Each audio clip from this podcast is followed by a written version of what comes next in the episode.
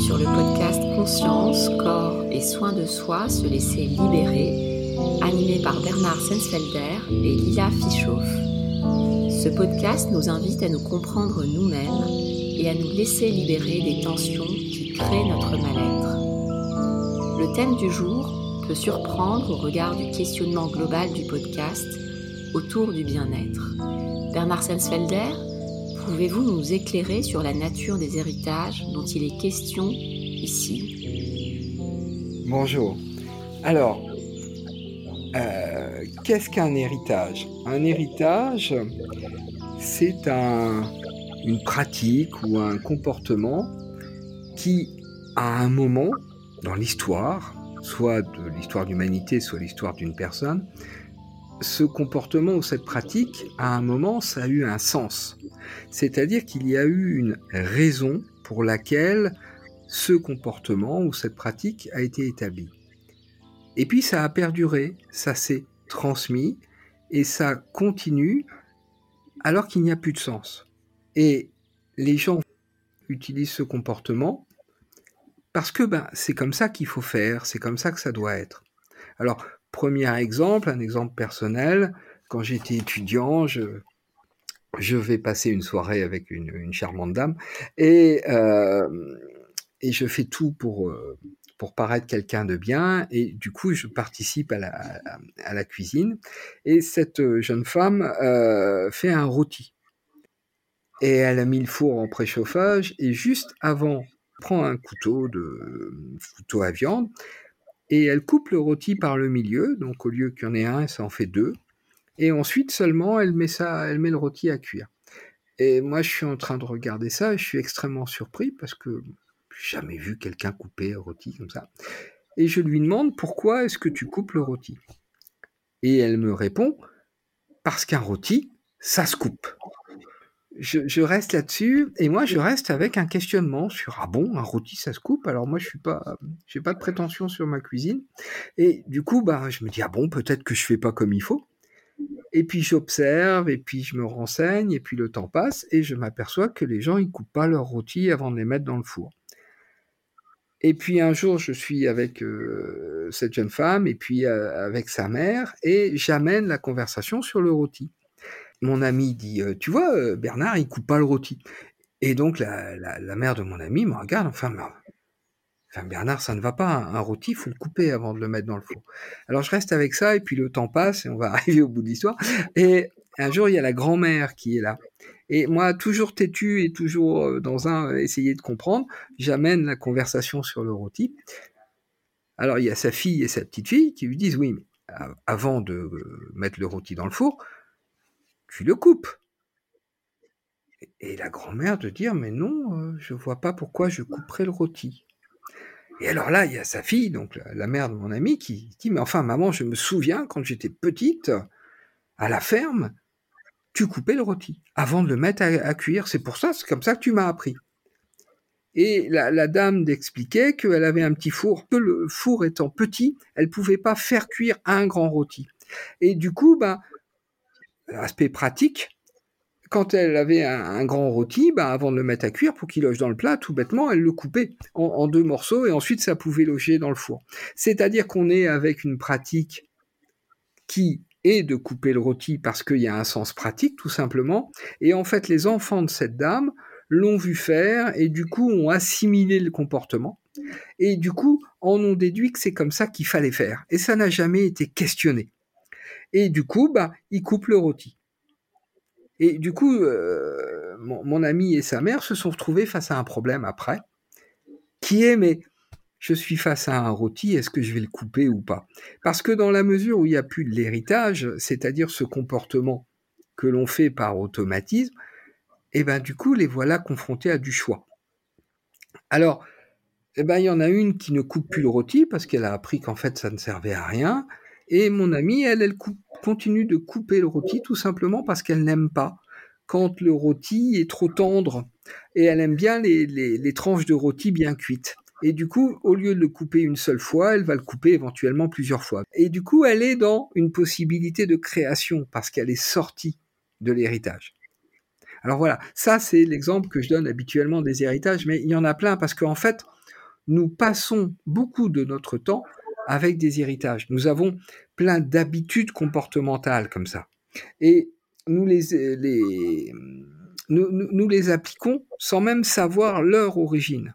Par exemple, la majorité des gens ne savent pas pourquoi est-ce qu'il y a des couteaux à bout pointu et des couteaux à bout rond. Or, on voit des gens, par exemple, si on met à table un couteau à bout rond, qui vont dire bah non, enfin, on va manger de la viande, tu vas pas mettre un couteau à bout rond. Les couteaux à bout rond, c'est pour les enfants. Alors moi, je me suis posé la question de pourquoi il y avait des et pourquoi c'était aussi important pour les gens de mettre le bon couteau et du bon côté de l'assiette. Alors, le côté de l'assiette, j'ai pas réellement trouvé de réponse, mais par contre, le bon couteau, ça, j'ai trouvé. J'ai trouvé l'origine des couteaux à bourron. Alors, il faut remonter à Richelieu. Et Richelieu, à l'époque, tout le monde a des couteaux pointus, parce que le couteau, c'est un outil de chasse.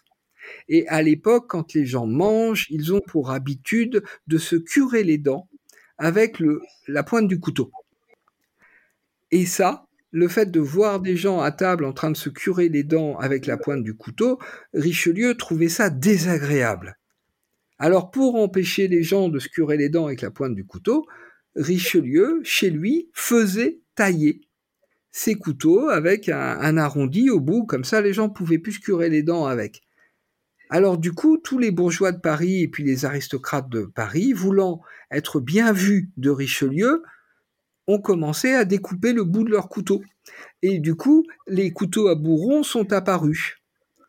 Et c'était bien vu d'inviter Richelieu, et évidemment, dans ce cas-là, il n'y avait que des couteaux à bourron.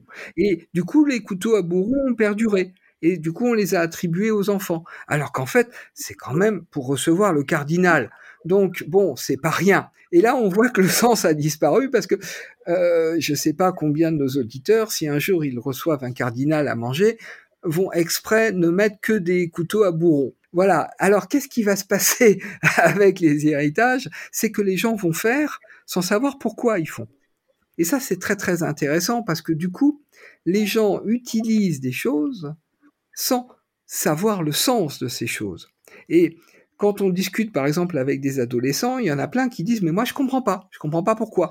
Et je comprends pas pourquoi si je fais pas, mes parents vont me, vont m'engueuler, vont me gronder.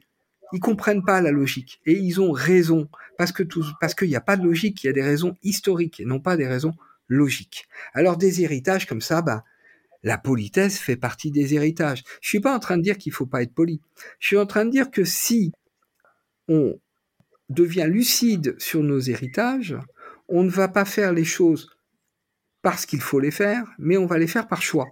Le choix pouvant être de continuer quelque chose, le choix pouvant être de faire comme tout le monde parce que c'est plus simple. Mais dans ce cas-là, on sait qu'on est en train de faire quelque chose qui, en fait, à la base n'était pas un choix et ça devient un choix. Or, là, on arrive dans les liaisons avec le mal-être. Les héritages sont verrouillés par des culpabilités.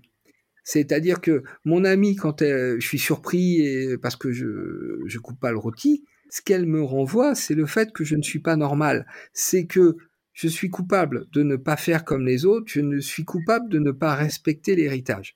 Donc derrière l'héritage, il y a une tension si vous vous souvenez de ce qu'on a expliqué l'autre fois sur la culpabilité, lorsqu'on est dans du choix, on n'est pas dans de la culpabilité. Et donc, la prise de conscience des héritages et à partir de là de poser un choix qui peut être, encore une fois, de faire perdurer un héritage, mais ce soit un choix, c'est un outil de sortie de la culpabilité. Et du coup, c'est un outil de bien-être. Voilà pour répondre un petit peu à cette notion d'héritage. Très bien, vous répondez à, ma question. Effectivement, on comprend que les, héritages euh, dont il est question sont des comportements non réfléchis, adoptés parce que transmis par une figure d'autorité. Euh, toutes les conventions, en passant par les il faut, les ça ne se fait pas, sont à ce titre des héritages. Et euh, donc, vous, vous expliquiez à l'instant en quoi ces héritages généraient du mal-être. Euh, partant du prérequis qu'un comportement est le reflet d'une paire de lunettes à un instant T, on comprend aisément que la perpétuation dans le temps du dit comportement reviendrait à garder cette même paire de lunettes pour appréhender une réalité pour laquelle la donne a changé. Ça reviendrait en quelque sorte à entraver le champ des possibles de la personne qui adopte cet héritage. C'est exactement ça. Ça réduit la personne à un, ensemble de comportements qui ont été programmés par d'autres. Du coup, la personne ne va pas vivre sa vie. La personne va vivre une vie, mais pas la sienne. Euh, euh, je vais passer à autre chose et puis je vais revenir sur les héritages, mais euh, j'ai beaucoup travaillé sur la maladie d'Alzheimer. Et j'ai travaillé la maladie d'Alzheimer euh, en, passant par l'aspect psychologique, c'est-à-dire que je suis parti sur l'idée d'angoisse de, mort, ça, ça vient du professeur Maison-Dieu, l'état natose, et donc j'ai repris cette notion d'angoisse de mort chez la personne, et l'idée de Maison Dieu, c'était que ce qui provoque le délire, ce qui provoque la perte de comportement adapté, le grabouillis, euh, c'est euh, l'angoisse de mort. Et donc j'ai creusé ça.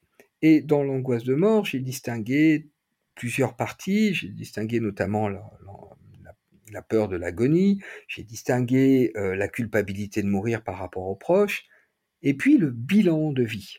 Parce que euh, une personne qui se rend compte qu'elle va mourir, que c'est pas un savoir, ça devient quelque chose qui est réalisé. La personne réalise dans ses tripes, vraiment dans le fond de son corps qu'elle va mourir.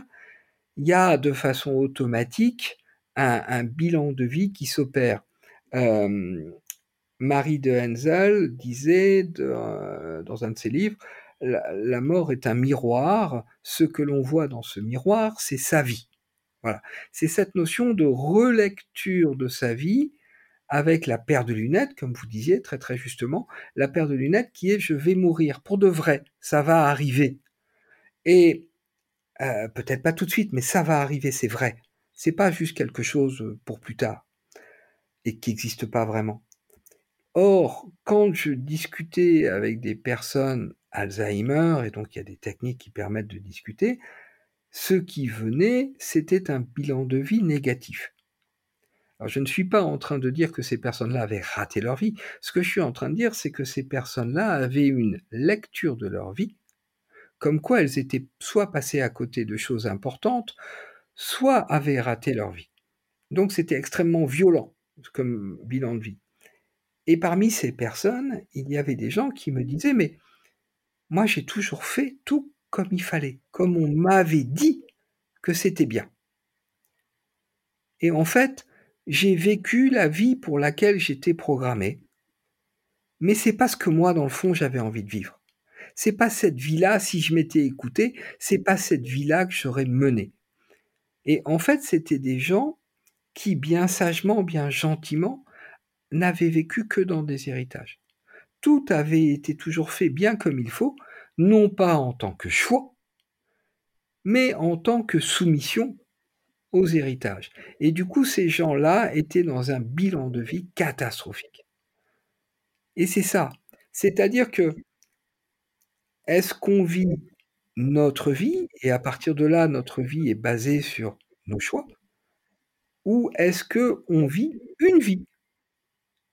Et on rejoint là Spinoza, c'est-à-dire, est-ce que nous pensons ou est-ce que nos pensées ne sont que le reflet de notre histoire, notre culture, notre environnement, etc. C'est-à-dire que ce n'est pas nous. Nous croyons que c'est nous, mais ce n'est pas nous.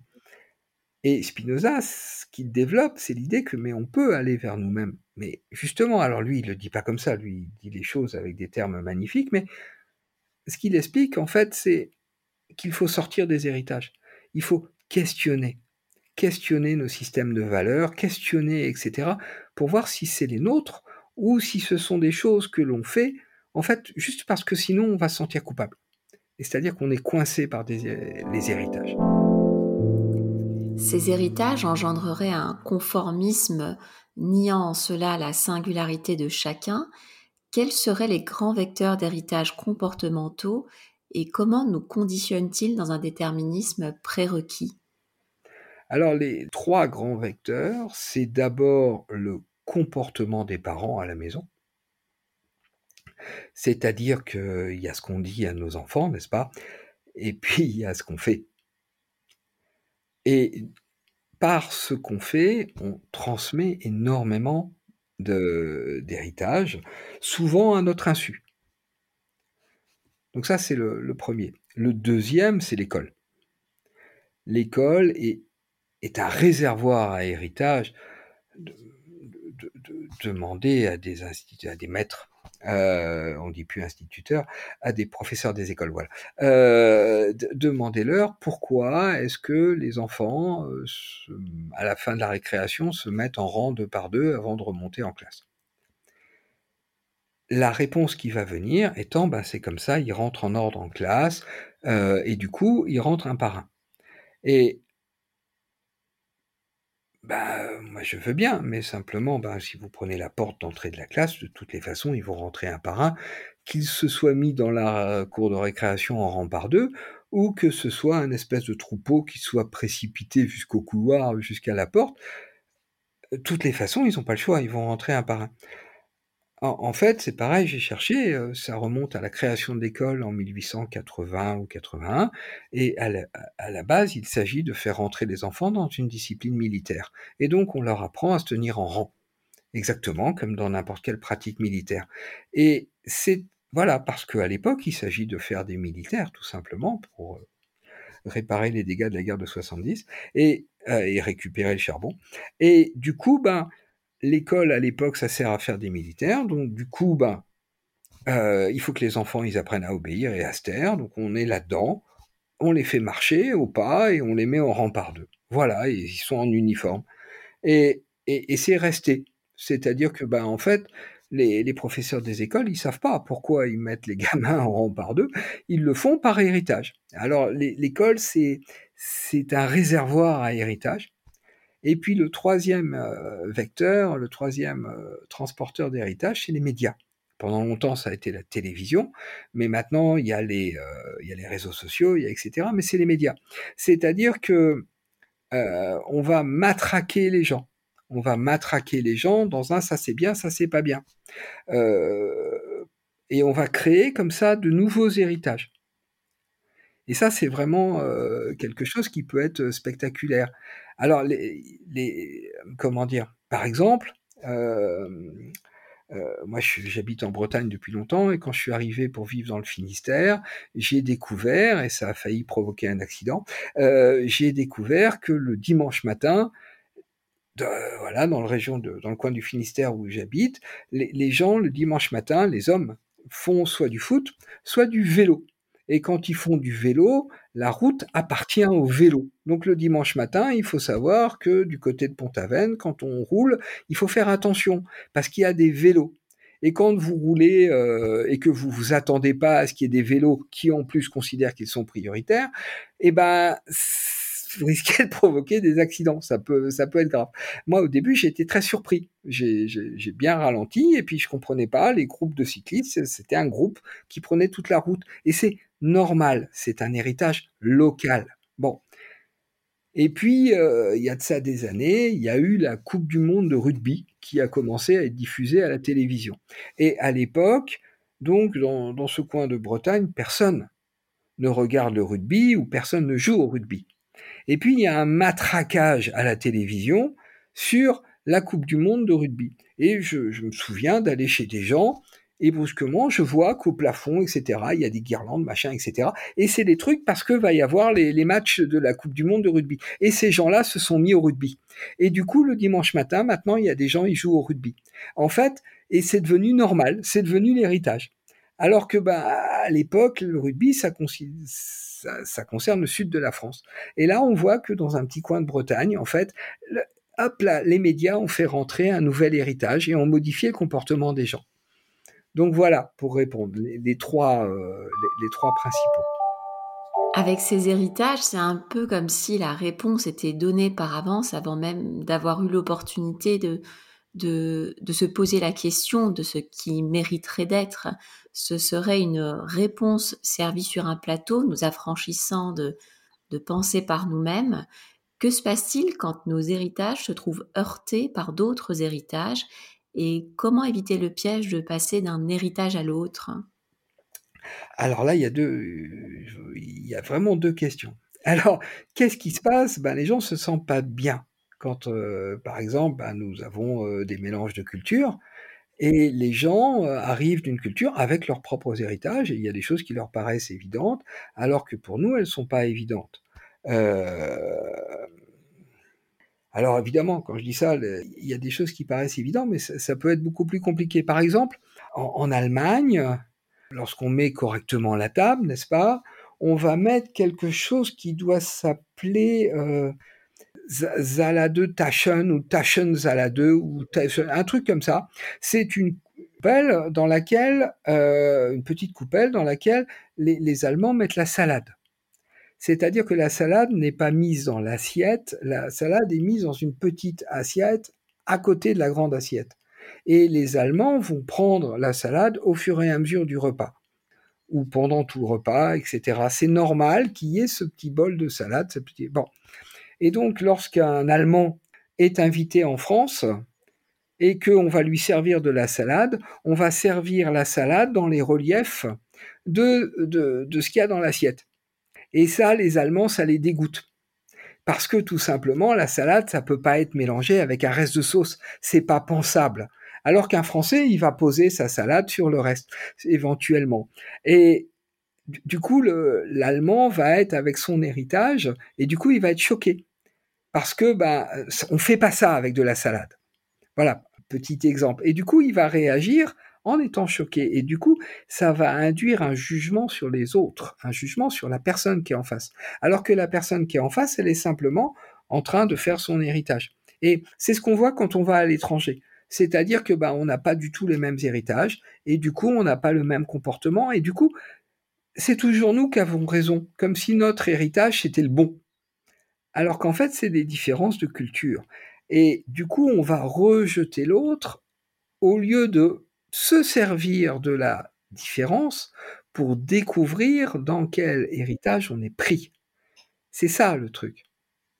Par exemple, je parle du Finistère. Dans, le Finistère, les gens, ils klaxonnent rarement. Ils ne klaxonnent que s'il se passe quelque chose de grave. Et lorsqu'une personne du Finistère se retrouve brusquement du côté de Marseille, eh ben, c'est complètement différent. Parce que du côté de Marseille, les gens klaxonnent parce que c'est dans leur héritage local.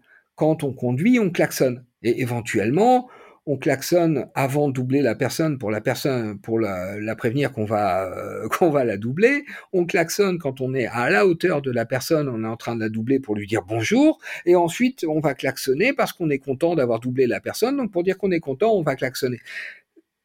Eh ben quelqu'un qui fait ça, mais du côté de Quimper, eh ben, tout le monde va le regarder comme s'il était fou. C'est-à-dire que la personne va être rejetée. Et donc on voit comme ça comment des personnes de cultures différentes vont être rejetées à cause d'héritages différents.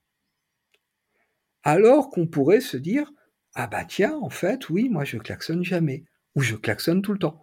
Ah ben tiens et du coup rentrer dans du choix. Et là, on arrive à la deuxième partie de votre question, c'est-à-dire que ben, sortir de l'héritage, ça veut dire rentrer dans du choix. Et là, c'est très très compliqué. Parce que euh, rentrer dans du choix, ça veut dire déconstruire des tas de comportements qu'on a au quotidien, mais aller encore plus loin. De façon euh, réfléchie ou pas, nous sommes tous pris dans des systèmes de valeurs. Un système de valeurs, c'est bah, ça c'est important, ça c'est pas important, ça c'est bien, ça c'est pas bien. Et donc avec ces quatre éléments, on peut construire un système de valeurs. Mais la plupart du temps, nos systèmes de valeurs reposent sur ce qu'on appelle la morale. Et la morale, c'est un ensemble d'héritages, c'est-à-dire qu'on nous a appris ça c'est bien, ça c'est mal. Et on nous a appris ça depuis notre tendre enfance. Et une société a une morale, c'est-à-dire qu'il y a une morale en commun, il y a une morale commune. Et donc, les enfants d'une même culture sont élevés avec la même morale. Du coup, nous ne nous posons pas de choix, nous appliquons la morale. Et parfois même, il y a des contradictions à l'intérieur de, la morale. Mais ça va pas nous choquer parce qu'on va appliquer la morale. Or, rentrer dans du choix, dans du choix de système de valeurs, ça veut dire questionner la morale. Et ça veut dire quitter la morale pour rentrer dans ce qu'on appelle l'éthique. On retrouve Spinoza. C'est-à-dire, ok, je vis dans telle société, dans tel endroit du monde, il y a une morale qui dit ça, ça, ça, ça. À côté, il y a des lois. Ça, on est dans un autre plan. Mais il y a une morale qui dit ça, ça, ça. Bon. Mais moi, si je me construis ma petite morale à moi, qu'est-ce que ça va être?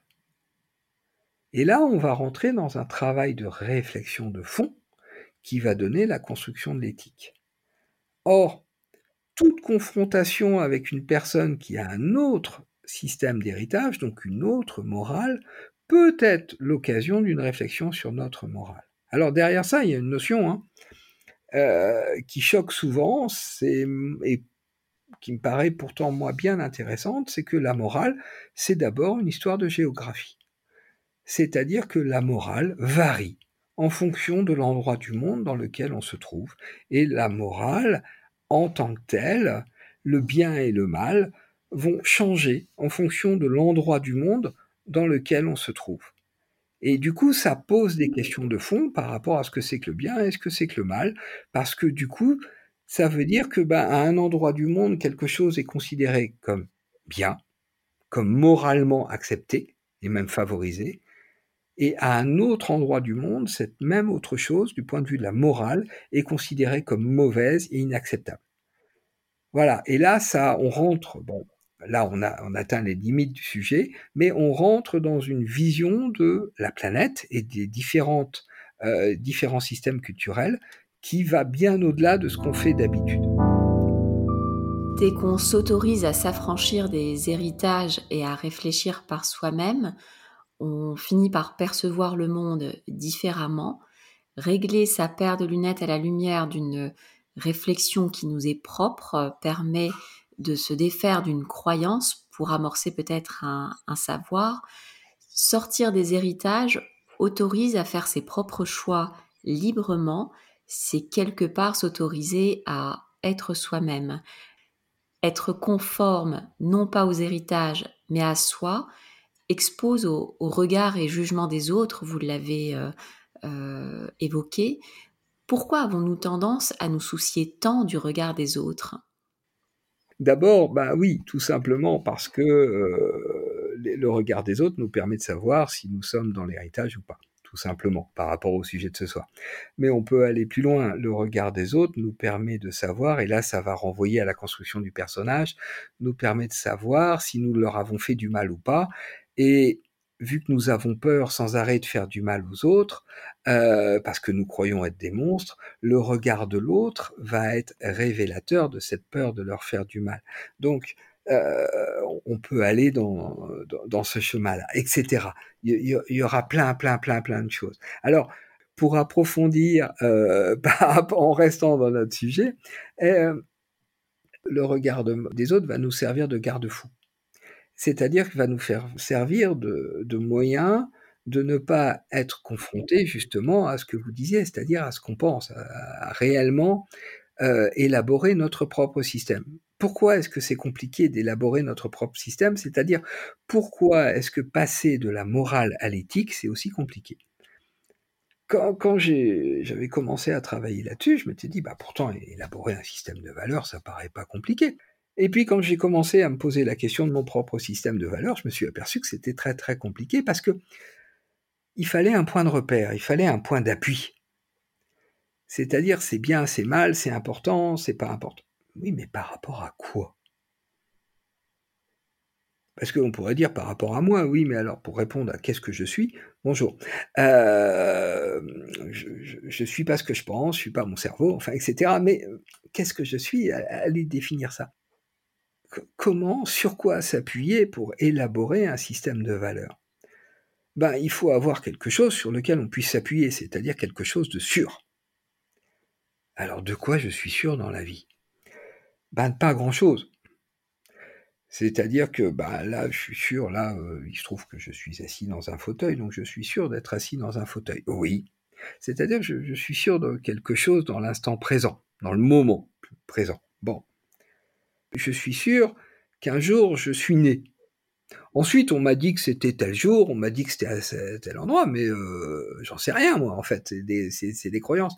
Euh, j'ai rencontré un jour un monsieur hein, qui a je ne sais plus, à 30 ou 40 ans, est tombé sur des papiers après le décès de ses parents et a découvert qu'il était un enfant adopté, a découvert que dans un premier temps il avait un autre prénom et a découvert que sa date de naissance était vraie, c'était ce qu'on lui avait dit, mais la ville de naissance, en fait, il était né ailleurs.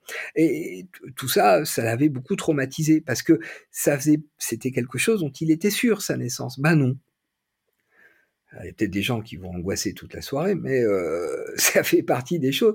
Euh, on n'est pas sûr de ça. Euh, quand on est une femme et qu'on a, on a donné naissance à un enfant, ça on le sait, ça, se remarque. Le, père, lui, c'est toujours une question de croyance. Pareil, ça va peut-être angoisser plusieurs personnes ce que je suis en train de dire, mais on, on est toujours dans une croyance d'être le père. sauf à faire des tests, mais ça met de l'ambiance dans le couple. Euh, et alors, qu'est-ce qui reste de sûr? Ben, Le fait que notre vie, elle va s'arrêter. Ça, tout à l'heure, je parlais de, personnes qui avaient un bilan de vie négatif quand ils se rendaient compte qu'ils allaient mourir. Ben oui, parce que ça, au moins, c'est sûr. Je, me souviens, un jour, je m'étais trouvé à table euh, face à quelqu'un qui venait de passer sur scène et qui venait de chanter une chanson, et sa chanson, dedans, il y avait Si un jour je meurs. Et euh, manque de chance pour lui, il était face à moi à table et je le félicite sur sa chanson, mais je lui dis, j'ai pas compris si un jour je meurs. Quand je mourrai. Pas si un jour je meurs. Et, je lui ai coupé l'appétit. Parce que, ben oui, on va mourir. Ça, au moins, c'est solide. Et en fait, ben, à partir de, ce constat qui est, ben voilà, je vais mourir, les gens que j'aime vont mourir, les autres vont mourir. À partir de là, oui, il y, a un point d'appui, on peut construire un système de valeurs. Qu'est-ce que j'ai envie de vivre avant de mourir? Alors, euh, il y a autant de réponses que d'individus, et puis ça change, ça évolue. C'est-à-dire, qu'est-ce que je fais du fait d'être vivant? Qu'est-ce que j'en fais? Et puis, les gens que j'aime, euh, puisqu'ils vont mourir, je ne sais pas quand, peut-être avant moi, qu'est-ce que j'ai envie d'avoir vécu avec eux? Et à partir de ces questions, on peut commencer à construire quelque chose, c'est-à-dire je vais mourir, qu'est-ce qui est important, qu'est-ce qui n'est pas important, en regardant ça, en regardant le je vais mourir. Et l'autre va mourir. Et à partir de là, on peut commencer à élaborer un système de valeurs parce que ça repose sur quelque chose sur lequel on peut parvenir, ça repose sur du solide. Je, je suis avec quelqu'un. Je, passe un moment avec cette personne. C'est peut-être la dernière fois que je la vois. Alors il y a des gens, euh, très bien, on va dire, j'espère même que c'est la dernière fois que je la, vois. Mais il y a des gens, non. Il y a des gens, il y a quelque chose qui passe. Éventuellement extrêmement profond, éventuellement euh, euh, juste là, lié à l'instant, à, la rencontre, mais si ça se trouve, cette personne, je la vois, et puis euh, dans une heure, elle est morte. Je, dirais très très égoïstement, moi je n'ai pas envie d'avoir de regrets ou de remords de la façon dont je me suis comporté avec cette personne. Donc du coup, je vais élaborer un système de valeurs dans la relation à l'autre quel que soit le cadre dans lequel cette relation se passe. Et du coup, ça implique de mettre la mort au, centre des choses, au centre de la vie. Or, c'est exactement l'inverse que nous faisons justement par héritage. Surtout, faut pas parler de la mort. Parler de la mort, ça l'attire. Euh, si on se met à parler de la mort, ça ne se fait pas, etc. Nous sommes dans une culture, donc dans un ensemble d'héritage dans lequel on a banni la mort. Alors que, ben, pour construire notre propre système de valeurs, ben, j'ai pas trouvé autre chose que de s'appuyer là-dessus. C'est-à-dire, je vais mourir, quelles sont les conséquences que j'en retire sur le fait que là, je sois assis dans le fauteuil et vivant? Et donc, à partir de là, on peut créer un système de valeurs, on peut créer une éthique. Mais c'est pas facile. Parce que dès qu'on commence à rentrer, à mettre la mort au centre de la vie, bah, c'est toute la vie qui est changée. Et du coup, c'est tout à fait logique que énormément de gens préfèrent rester dans les héritages, préfèrent rester dans la morale, parce que c'est se confronter réellement au fait qu'on soit mortel, et ce qui est, c'est ce qui humainement, a priori, est le plus difficile à appréhender, tout simplement parce que la mort, par définition, est quelque chose sur lequel il n'y a pas de contrôle. On meurt, un point, c'est tout, et on est tous vulnérables. Et ça, pour tout un chacun, c'est extrêmement difficile. Voilà pourquoi c'est difficile de se construire son éthique, donc de, bah, de réellement commencer à être soi-même. Mais dès qu'on commence à être soi-même, on est confronté au fait qu'on va mourir. Dès qu'on commence à vivre, on commence à mourir. Bernard Sensfelder, merci pour, euh, vos explications. On a compris que les héritages euh, téléguidaient nos comportements par les tensions de culpabilité, tout l'enjeu serait de faire les choses par choix et non contraint. Ces tensions nous enferment dans du mal-être et par là même dans des comportements non désirables. S'en libérer implique que si une personne est libre de ses choix, elle fera les choix justes. Il s'agirait donc d'établir son propre système de valeurs et substituer la notion de morale par une éthique.